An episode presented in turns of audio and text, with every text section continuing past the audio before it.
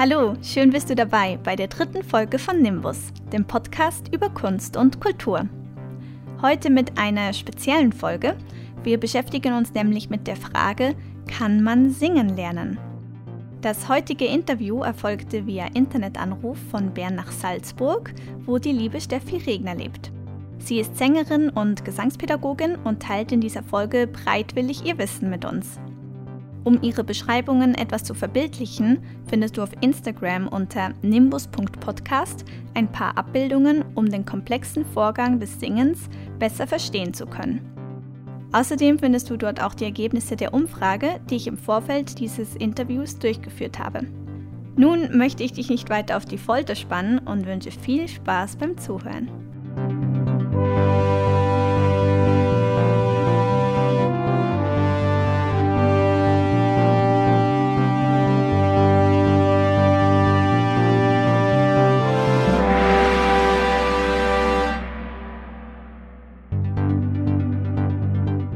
Hallo liebe Steffi, herzlich willkommen. Ich freue mich sehr, dass du heute da bist. Wie geht es dir? Dankeschön, mir geht's gut und ich freue mich total für die Einladung. Ja, ich freue mich wirklich sehr auf unser Gespräch heute. Ich möchte aber zuerst allen, die dich noch nicht kennen, kurz die Möglichkeit geben, etwas über deinen musikalischen Hintergrund zu erfahren, weil du hast ja schon sehr früh mit der Musik angefangen. Hm. Bereits mit acht Jahren hast du angefangen zu singen, Klavier zu spielen und dann irgendwann hast du das Musical für dich entdeckt und hast deswegen die Ausbildung zur professionellen Musicaldarstellerin in Hamburg mhm. gemacht und 2014 abgeschlossen mhm, und bist genau. dann sehr erfolgreich ins Musical-Business gestartet. Du hast, um vielleicht zwei zu nennen, äh, die Cosette gespielt in Les Miserables. Du hast auch die Amelie und die Gina gespielt, jeweils als Swing-Cover in Die fabelhafte Welt der Amelie. Ich habe die Show ja gesehen und du warst wirklich eine wundervolle Amelie. Ja, danke schön. Ja, und nicht nur im Musical, auch als klassische Sängerin bist du mhm. sehr engagiert. Du hast einen wunderschönen Sopran, du singst klassische Konzerte, du singst Hochzeiten, Galen. Mhm. Und du hast auch eine klassisch-pädagogische Gesangsausbildung am Hamburger Konservatorium gemacht. Mhm, genau. Und das ist natürlich auch ein Mitgrund, warum ich dich jetzt hier für diese spezielle Folge angefragt habe. Ja, dann lass uns doch direkt starten und vielleicht mit einem kleinen Überblick beginnen. Was braucht es denn überhaupt alles, dass man singen kann? Ja, es ist ein komplexer Vorgang. Es ist sicher ein gehobener Stimmgebrauch. Also ganz vorweg, meine These wäre jetzt schon mal, dass jeder, der sprechen kann, kann auch singen es braucht natürlich die, die, die funktionelle Grundlage, dass die Organe, die beteiligt sind, alle gut funktionieren. Ähm, es braucht natürlich auch eine, die Atmung ist äh, essentiell. Und dass die Atmung funktionieren kann, braucht es eine gute Haltung. Also wir sind mit dem ganzen Körper unser Instrument.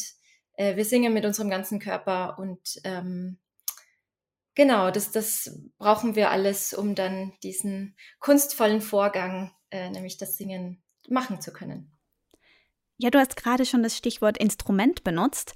Mhm. Nun, die Stimme ist ja ein Instrument wie jedes andere, aber dann eben trotzdem nicht. Richtig, richtig. Was unterscheidet denn die Stimme von allen anderen Instrumenten? Ja, ähm, ganz klar, wenn man äh, Klavier oder Flöte lernen möchte, dann äh, geht man in den Laden und kauft sich sein Instrument. Beim Singen ist es so, dass man das natürlich schon in sich hat. Das wurde einem äh, mit der Geburt mitgegeben. Und die Schwierigkeit vielleicht daran ist, dass man das dann auch erst selber bauen muss. Ne? Es gibt keinen Instrumentenbauer, der das für einen macht, sondern das muss man selber entwickeln und trägt es dann in sich und damit auch die Verantwortung, wie man damit umgeht. Mhm. Und was ist denn dann der Unterschied beim Lernen? Ja, dass man das eben äh, vorher aufbauen muss und dann sehr viel mehr mit sich selbst arbeiten muss, sozusagen. Also man braucht da viel mehr Gespür und viel mehr Sinnesempfindungen. Man muss lernen, das wahrzunehmen. Da hat ein Sänger oder jemand, der sich mit seiner Stimme beschäftigt, sicher ein, ja, muss, muss, das, muss das besser oder irgendwie sich intensiver damit beschäftigen, wie man sich selber fühlt, wie man sich selber wahrnimmt, als jemand, der ja IT macht oder jetzt irgendeinen anderen Beruf. Also der ist eher mit, mit äußeren Sachen vielleicht beschäftigt oder auch jemand, der ein anderes Instrument lernt. Äh, Singen ist dann wirklich mit dem Spiegel auf sich gerichtet und man muss sich sehr, sehr, sehr intensiv mit sich selber auseinandersetzen. Mhm. Das funktioniert also dann auch nicht so gut mit dem Vorzeigen. Beim Klavier zum Beispiel kann ich ja immer direkt sehen, was der mhm. Lehrer macht und was ich auch mache. Mhm. Das funktioniert beim Singen ja nur bis zu einem gewissen Grad. Mhm. Das scheint als Schüler dann auch sehr schwer greifbar zu sein. Was ist denn da die Schwierigkeit? Total, total. Man kann eben, also man kann schon beim Arzt irgendwie mit dem Spiegel das, sich das angucken und hat dann Bilder, aber so bei, im Unterricht geht es natürlich sehr, sehr schwer. Deshalb muss man sich leider eben auf diese Empfindungen verlassen. Das sind zum einen auditive Empfindungen natürlich, also was dann rauskommt, aber auch diese kinästhetischen Sinnesempfindungen. Und die kann der Schüler nur beschreiben und der Lehrer kann nur erahnen aus Erfahrung und aus seinem anatomischen Wissen, was sich abspielt und was da gerade vor sich geht. Und ja, die Schwierigkeit ist natürlich auch im Vergleich jetzt zum Tanzen lernen, dass es sich um sehr, sehr kleine Muskelgruppen handelt. Und einfach schwieriger, so speziell anzusteuern, als wenn ich jetzt sage, spann deinen Bizep an und, und heb was auf das ist auf jeden Fall die Schwierigkeit und deswegen müssen wir ähm, Gesangspädagogen auch sehr viel über Bilder arbeiten, um das dann auch ansteuern zu können, weil das sehr viel feiner abläuft als jetzt bei anderen Sportarten zum Beispiel. Mhm. Was wären das denn so für Bilder, die du da benutzt? Kannst du vielleicht ein Beispiel machen, damit man sich das vorstellen kann?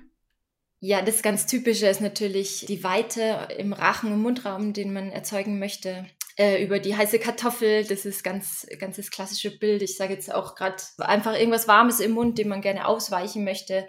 Gähnen ist natürlich ein, ein super Bild. Es geht darum, natürliche Funktionen, die der Körper hat, fürs Singen zu nutzen.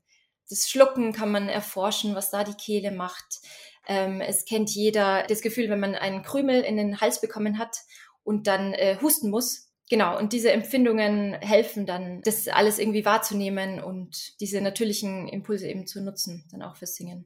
Ja, ich glaube, da war das ein oder andere Bild, das vielleicht auch schon mal jemand gehört hat. Du hast vorhin angesprochen, dass man sich beim Arzt die Stimme angucken kann. Mhm. Wie funktioniert denn jetzt genau die Stimme? Was passiert da in der Kehle beziehungsweise im ganzen Körper? Ja, das ist wirklich ein, ein hochkomplizierter äh, Prozess. Zusammengefasst ist es so, dass die Luft von der Lunge über die Luftröhre an die, an den Kehlkopf, an die Stimmbänder kommt. Und dann ist es wirklich so, dass die äußeren und inneren Muskeln des Kehlkopfes sozusagen die Stimmbänder einstellen.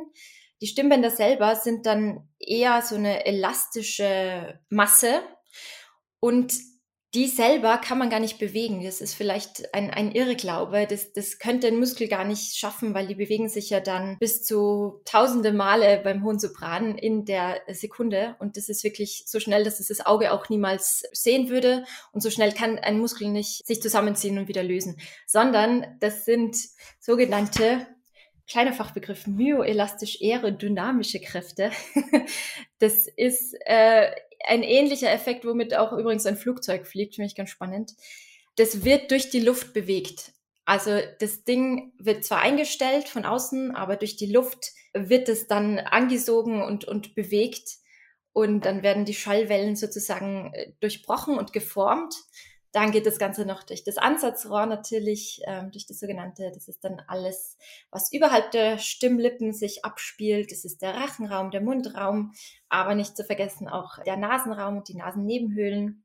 Und da zusammen wird unser Klang geformt und, und entsteht und kommt dann wieder an unser Trommelfell und sendet dem, dem Gehirn dann wieder den Klang, der durch diese Stimmlippen eben geformt wurde ja, ich hoffe, das war jetzt eine, eine kleine verständliche Erklärung, wie Stimme überhaupt funktioniert. Ja, auf jeden Fall. Dankeschön. Also ist es wirklich ein super komplexes System, was ja. da alles zusammenspielen muss. Genau. Ähm, du hast am Anfang gesagt, jeder, der sprechen kann, kann auch singen.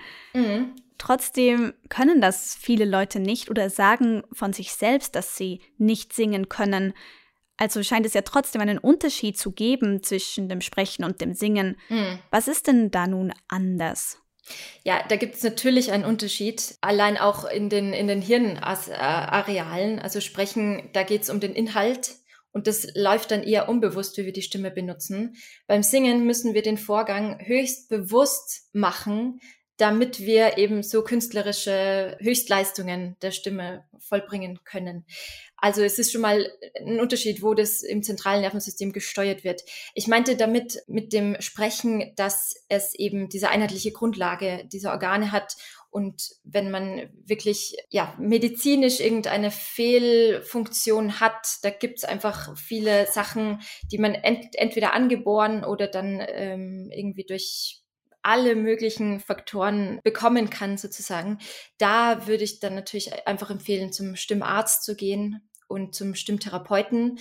Das ist dann der Punkt, wo wir Gesangspädagogen einfach nicht so ausgebildet sind dafür, wie, wie das äh, Therapeuten sind, wenn einfach die Funktion nicht funktioniert. Aber wenn, wenn man jetzt so sprechen kann, dann glaube ich, ist einfach der Begriff Singen vielleicht für manche einfach zu groß, um sich zuzutrauen, okay, ich könnte jetzt vielleicht ja doch einfach das Singen und gebrauchen, weil Singen ist im Endeffekt ein bisschen verharrtes Sprechen, ein bisschen verharrtes Sprechen auf Vokalen. Also man könnte sagen, langgezogenes Sprechen ist eigentlich, ist eigentlich schon Singen. Und ja, ich würde mir wünschen, dass diese Schwelle äh, einfach ein bisschen kleiner ist ähm, für viele Leute, dass sie sich einfach trauen, loszusingen und da nicht so perfektionistisch und nicht so ja, das erstmal nicht als hohe Kunstform nehmen, sondern vielleicht einfach als, als, als freudige Ausdruck ihrer Stimmung gerade und, und das für sich benutzen, ohne da jetzt gleich in große Kunst zu denken und gleich die großen Kritiker in sich zu wecken, die das dann irgendwie bewerten und noch nicht für perfekt empfinden. Mhm. Diese Selbstwahrnehmung oder besser gesagt, diese Selbstkritik scheint auf jeden Fall schon eine erste große Hürde zu sein. Mhm. Ich würde da gerne kurz einhaken. Ich habe nämlich im Vorfeld zu unserem Interview eine Umfrage gestartet auf Instagram, natürlich zum Thema Singen. Und ich muss sagen, die Beteiligung war überraschend groß für mich. Das hat mich natürlich sehr gefreut, weil anscheinend das Thema auch Anklang findet. Mhm. Und ja, ich würde gerne kurz ein paar der Resultate besprechen. Angefangen habe ich natürlich erstmal mit der Frage, kannst du singen? Hm. Und da haben 51 Prozent, also gut die Hälfte, mit Ja geantwortet. Hm. Allerdings muss ich dazu sagen, dass ich natürlich schon allein durch meine Ausbildung viele Freunde habe, die singen oder die Musik machen und deswegen ist die Umfrage vermutlich nicht repräsentativ für die gesamte Bevölkerung. Hm. Allerdings sind trotzdem einige weitere interessante Zahlen und Antworten bei rausgekommen. Ich habe nämlich auch gefragt, um jetzt zum Thema zurückzukommen, beruht deine Aussage, ob du singen kannst oder nicht, auf deiner eigenen Wahrnehmung oder auf der Wahrnehmung von außen? Mhm. Und da haben tatsächlich zwei Drittel damit geantwortet, dass es auf ihrer eigenen Wahrnehmung beruht, ob sie jetzt nun singen können oder nicht. Das fand ich auf jeden Fall schon interessant, eben gerade weil du auch vorhin noch gesagt hast, dass so viel auf der eigenen Wahrnehmung auch beruht. Mhm. Ich habe dann auch weiter gefragt, Würdest du, falls du jetzt mit Nein geantwortet hast, also dass du nicht singen kannst, würdest du es dann gerne lernen? Und da haben überwältigende drei Viertel der Leute mit Ja geantwortet. Also das Interesse, singen zu können, scheint auf jeden Fall da zu sein. Mhm. Am Ende wollte ich natürlich auch noch wissen, was macht denn Singen überhaupt aus? Und da sind viele schöne Antworten bei rausgekommen, ich werde die zusammenstellen, die kann man auf Instagram oder auf der Webseite auch gerne nachlesen. Ich habe jetzt hier nur ein paar wenige rausgepickt. Das meistgenannteste war auf jeden Fall, dass man die Töne treffen sollte. Mhm. Auch oft genannt wurde, dass man eine schöne Stimmfarbe hat und dass man Gefühle rüberbringen kann. Und dann kam aber auch ganz oft das Stichwort Musikalität. Ja. Und ja. jetzt wieder eine Frage an dich, Steffi. Kann man denn Musikalität überhaupt lernen? Ja, auf jeden Fall. Also ähm, Musikalität ist sicher eine Mischung aus angeborener ja, Drang, Drang, zur, Drang zur Musik und, und wie man das ähm, verarbeiten kann. Es ist aber sicher auch zu einem großen Teil durch die Umwelt beeinflusst. Und auch sicher zu einem großen Teil, was man durch Übung entwickeln kann. In welchem Verhältnis die Sachen jetzt zueinander stehen, da streitet sich bis heute die Wissenschaft. Ich glaube, es ist auch höchst individuell und bei jedem irgendwie anders. Ich glaube nur wirklich, dass die drei Sachen da sicher zusammenspielen beim Begriff äh, Musikalität. Und ja, das ist ein ganz großer Appell, dass wirklich, wie man so schön sagt, über Übung den Meister macht und da ganz viel Potenzial liegt wie man sich verbessern kann. Also das bedeutet, wenn jemand sagt, ach, ich bin so unmusikalisch, ist das eigentlich was, wo man dran arbeiten könnte, wenn dann der Wille da ist? Ja, da sagst du was ganz Wichtiges. Das finde ich nämlich auch eigentlich die wichtigste Sache, ähm, die eigene Motivation. Wenn jemand das gerne möchte, dann steht dem nichts im Wege. Wie gesagt, wenn diese, wenn die, wenn die Organe sozusagen alle so äh, gut funktionieren, dann steht dem nichts im Wege, sich dem hinzugeben und das zu probieren. Es wird natürlich so sein, wenn jemand wirklich sich da so gar nicht hingezogen fühlt und auch sich schwer tut, Entwicklungen zu sehen und wirklich jeder Lernschritt super mühsam ist, dann wird der wahrscheinlich nicht mehr der Profisänger werden, weil einfach schlichtweg natürlich auch die Motivation fehlt und da so viel Anstrengung nötig wäre, dass das wahrscheinlich dann also allein aus der Motivation her nicht gegeben ist. Wenn jemand aber das einfach als Hobby gerne machen würde und dem halt nicht super große Musikalität sozusagen in die Wiege gelegt wurde, dann warum nicht? Dann soll der sich doch bemühen, das zu schulen, um dann wiederum wieder größere Freude selber am Musizieren zu haben, weil er merkt, okay, das funktioniert jetzt flüssiger, das gibt mir mehr, da, da kann ich jetzt mich besser ausdrücken. Ähm, warum nicht? Auf jeden Fall das dann tun. Bei uns ist es ja oft so, ich sage jetzt mal in unserer Kultur, dass viele sich gar nicht trauen, richtig zu singen. Mhm. Ich nehme jetzt mal das Beispiel vom Schulchor. Das sind ja oft Schüler, die sich erst gar nicht trauen und erst mit viel Überwindung dann überhaupt mal sich trauen, lauter zu singen als nur mhm. so ein Gemurmel. Mhm. Hast du eine Idee, woher das kommen könnte? Weil in anderen Kulturen ist Singen ja Teil des Alltags. Ja. Wir sind da irgendwie total verklemmt. Ja. Hast du eine Idee, woher das kommt? Ja, das, wie du sagst, das kommt sicher aus äh, kulturellen Hintergründen, das ich aber ganz, ganz schade finde.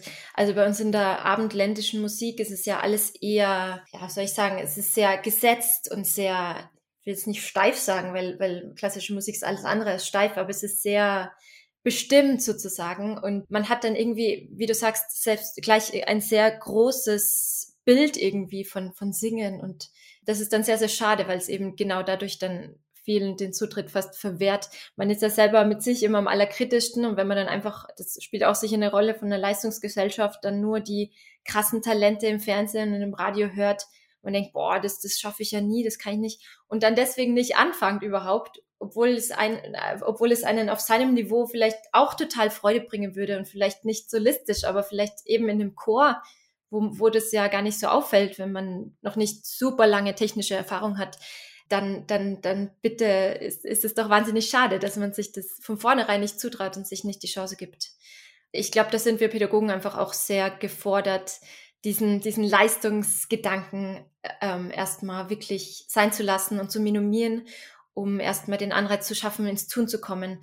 Bei Kindern sehen wir das noch, dass das sehr groß gegeben ist. Deswegen ist es auch immer spannend und eine Freude, mit Kindern zu arbeiten, weil die einfach tun, die denken nicht nach ähm, und sich ein bisschen davon zu bewahren und das nicht durch so krasse, strenge Pädagogik irgendwie auszulöschen, das ist auf jeden Fall unsere Aufgabe. Ganz im Gegenteil, dieses spielerische einfach tun, sich einfach reinwerfen, probieren, das gehört unbedingt gefördert, glaube ich. Und dann eben auch noch das wieder herauskitzeln im, im Erwachsenenalter. Also darin sehe ich eine Aufgabe bei uns Pädagogen.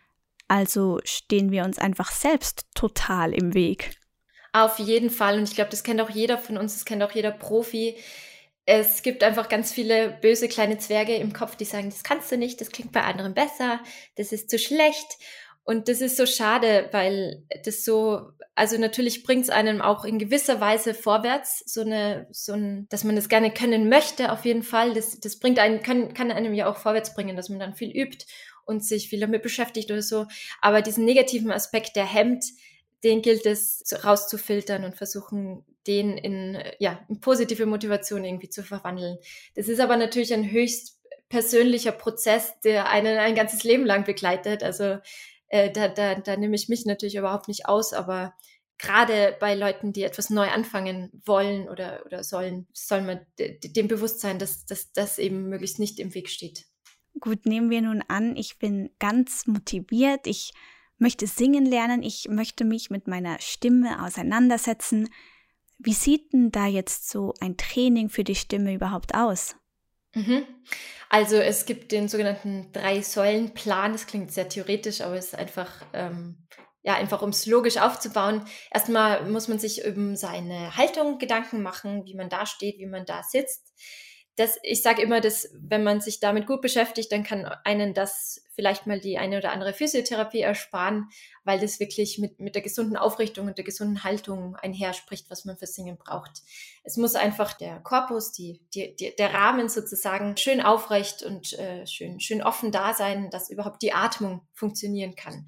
So, das ist mal der erste Step, bei dem vielen schon Schwierigkeiten haben, einfach mal die Schultern schön nach hinten unten zu lassen, schön aufrecht dazustehen, weil sie das so, weiß ich nicht, in dem Bürojob wenig, wenig gewohnt sind. Also das ist schon mal der erste positive Aspekt vom Singen, dass man sich da mit seiner eigenen gesunden Haltung auseinandersetzen muss.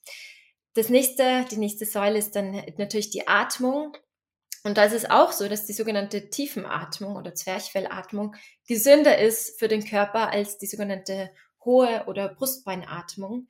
Also es ist wirklich besser für, für alle Organe, für den Sauerstoffausgleich, wenn sich das Zwerchfell äh, senkt in der Einatmung, wenn man einfach versucht, in den tiefen Räumen, in die tiefe, tiefen Atemräume hinzukommen und die zu bewegen.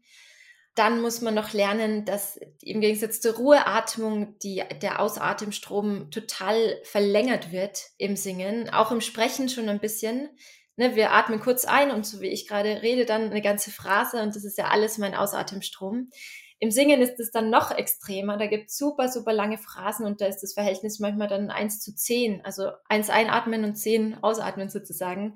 Um diese Prozesse zu lernen, braucht es die Atemstütze, dann die sogenannte um diesen Strom einfach dann ähm, adäquat führen zu können. Und dann die dritte Säule ist natürlich die Stimme selber, die ich vorher schon versucht habe zu erklären, wenn dann eben dieser Luftstrom an die Stimme gelangt und wie ich dann die äußeren und inneren Kehlkopfmuskeln im Verhältnis zueinander einstelle, wo die Kehle ist. Die ist nämlich nur in einer sogenannten Aufhängungsmuskulatur drinnen. Das heißt, sie ist nicht fix, die kann eben flexibel sein wie ich vorher schon gesagt habe, beim Gähnen geht die eben runter und beim Schlucken äh, nach oben. Und dann kommt noch die ganze, dann entsteht der sogenannte Primiaton, also das ist der Laut, der direkt über den Stimmritzen sozusagen erklingt. Und dann kommt noch die ganze Formung durchs Ansatzrohr. Das macht nochmal wahnsinnig viel mit dem Klang. Da kommt dann auch der sogenannte Tabre, also der Stimmklang heraus. Das ist sozusagen schon etwas angeboren natürlich, wie diese ganzen Verhältnisse von Rachen und Mund und Nasenraum, wie die zueinander stehen und äh, wie groß die sind. Das ist sozusagen schon angeboren. Da kann man dann nicht mehr viel machen, wie die Knochen zueinander stehen. Aber das ganze Flexible, also die ganzen Schleimhäute, die ganzen Muskeln, kann man dann natürlich noch dehnen und äh, für den Klang optimal hinstellen und nutzen. Mhm, also ist ein Teil angeboren und ein Teil, den man sozusagen lernen kann. Auf jeden Fall, immer. Aber ich denke, das ist bei allen Sachen so. Hm. Wenn du nun spontan etwas nennen könntest, was ist der meistverbreitete Irrglaube, was Singen oder Singen lernen betrifft? Hm. Ja, vielleicht ist es gerade das, dass man dann sagt, oh ja, der hat eine schöne Stimme und der hat keine schöne Stimme. Und dabei nimmt man eigentlich ja wirklich nur den Teil, der quasi angeboren ist. Und da vergisst man so ein bisschen den Teil, dass wenn wer eine schöne Stimme hat, dass er der, die vielleicht auch jahrelang ausgebildet hat, dass die schön geworden ist. Oder dass jemand, der nicht von vornherein klingt wie äh, Pavarotti, dass der überhaupt nicht die Chance hätte, seine Stimme irgendwie für, für, für Kunstgesang oder, oder sowas zu benutzen. Also das, das stört mich immer, wenn er sagt, ja, der hat eine schöne Stimme und der nicht. Und dabei sieht man aber nicht die Arbeit, die dahinter stand, das alles irgendwie auch zu entwickeln ja, es gibt dann so Floskeln wie Stimme ölen. Das hat natürlich überhaupt keinen Sinn, weil Öl hat in der Luftröhre nichts verloren. Ja, das sind dann so Sachen, die halt dann Laien sagen, wo ich, wo, die man sich dann als Sänger übersetzt. Übersetzt bedeutet das gut befeuchten. Also die Stimme, die Schleimhäute brauchen immer gute Befeuchtung und Belüftung sozusagen. Ja, das sind dann so Floskeln, die man auch so auf so Gehalen hört und dann denkt man sich seinen Teil dabei und ja, Oder noch besser ist dann, ja, tief Luft holen und dann alles raussingen, so quasi und dann laut und deutlich raus, raussingen. Und wir wollen eigentlich genau das Gegenteil. Wir wollen mit wenig Luft gut haushalten können. Wir wollen nicht so viel Atemdruck eben auf den Stimmen haben. Genau, das sind so Sachen, die man einfach als Laie vielleicht genau andersrum benennen würde, als es halt dann wirklich ist. Hörst du als Stimmpädagogin, wenn jemand beginnt zu singen, direkt, ob deine Ausbildung dahinter steckt? Oder musst du erst mit der Person arbeiten, bis du das hörst? Das merkt man in der Regel bei den ersten paar Tönen, ob der schon stimmbildnerische äh, Erfahrung hat oder nicht. Es gibt natürlich ein paar einzelne, wirklich ein paar einzelne Ausnahmetalente, die wirklich mit ganz, ganz wenig oder keiner Erfahrung schon intuitiv super viel richtig machen. Das ist auch mein Begriff sozusagen von Talent, wenn man einfach ohne, dass man es gelernt hat, diese ganzen Verbindungen zueinander, diese ganzen Spannungsverhältnisse zueinander direkt richtig gut hinbekommt. So, äh, die gibt's natürlich diese Ausnahmetalente, aber in der Regel hört man das einfach, wenn sich wer schon jahrelang mit der Stimme beschäftigt hat und da Stimmbildung eben hatte. Ja, ich denke, wir kommen langsam zu einem Schluss. Ich möchte jetzt aber trotzdem noch wissen, was würdest du denn jetzt den Leuten raten, die sie jetzt gepackt hat? Die jetzt sagen, Mensch, ich will mich jetzt auch mal vielleicht außerhalb der Dusche hinstellen hm. und singen. Hm. Was möchtest du den Leuten mitgeben? Ja, einfach wirklich das angehen. Also man bereut ja am Schluss nicht die Sachen, die man ausprobiert hat und man nach vielleicht gemerkt, okay, das war jetzt vielleicht doch nicht ganz meins oder ich habe vielleicht doch nicht ganz die Zeit oder die Energie dafür, sondern man bereut die Sachen, die man nicht ausprobiert hat und nicht gemacht hat und dann immer denkt, ah, hätte ich doch. Ähm, also einfach sich was suchen, was machen.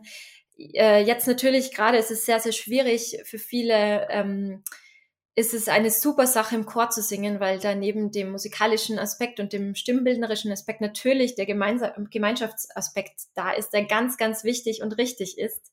Und für viele dann noch so quasi das den, den Kreis so umrundet mit ihrem Wunsch, äh, singen zu lernen. Ähm, wer sich noch intensiver ganz mit seinem eigenen Instrument eben beschäftigen möchte, da würde ich dann natürlich einfach empfehlen, sich einen Gesangslehrer zu suchen, Gesangslehrerin, der die möglichst äh, natürlich ausgebildet ist und da auch erstmal guckt, ob das auf persönlicher Ebene passt. Das ist ein richtig wichtiger Aspekt bei allem, was man lernen soll, finde ich. Das muss erstmal auf persönlicher Ebene gut passen, weil sonst ist der Lernfortschritt einfach um, um einiges geringer, wenn man da nicht auch gerne hingeht in die Gesangsstunde und Spaß daran hat.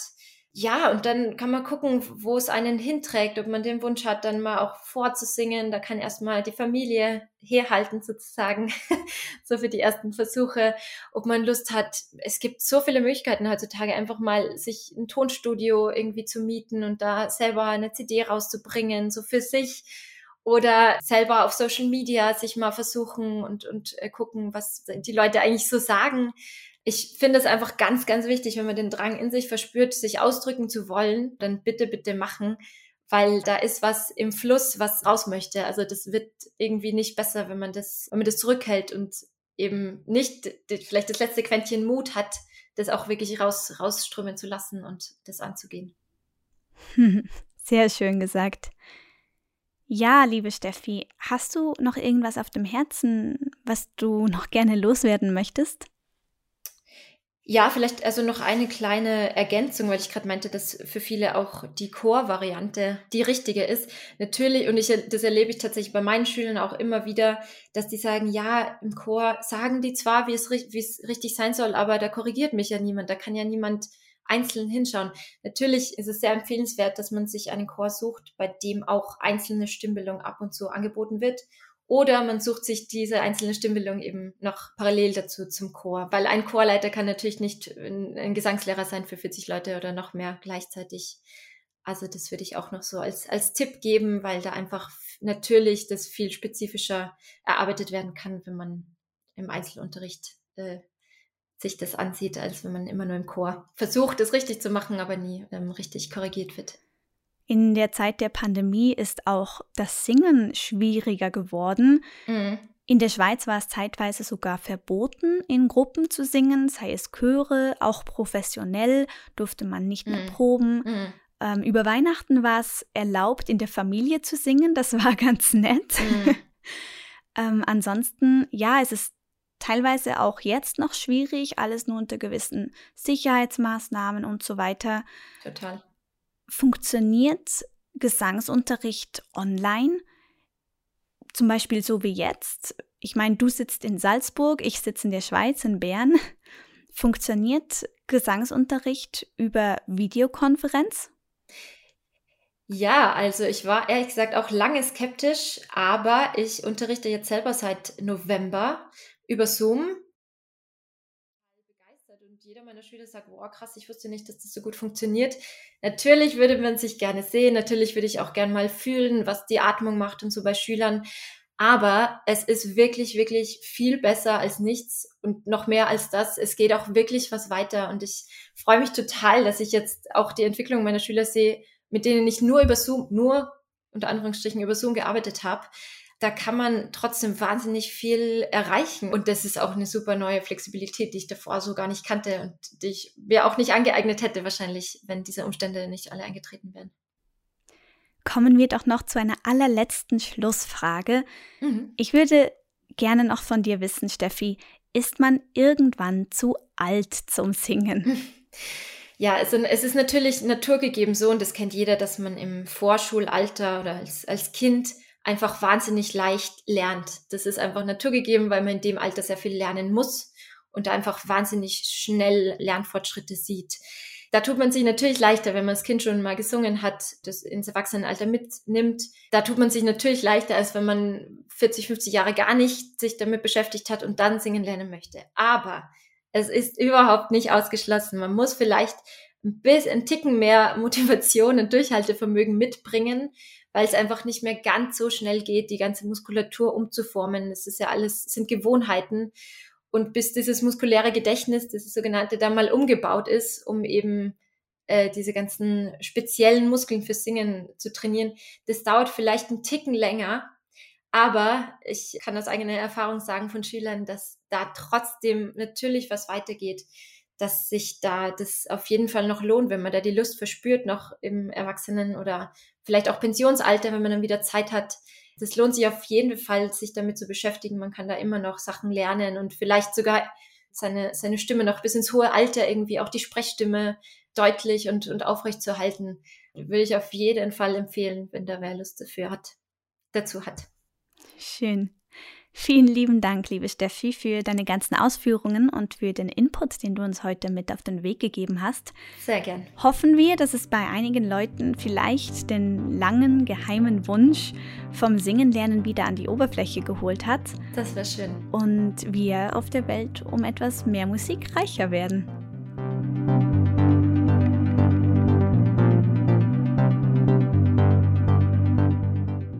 Wenn du mehr über Steffi und ihre Arbeit erfahren oder sogar eine erste Gesangsstunde bei ihr nehmen möchtest, dann findest du alle Informationen und Einblicke auf ihrer Webseite unter steffiregner.at. Außerdem findest du wie immer alle Infos, Links und Behind the Scenes auf Instagram unter nimbus.podcast.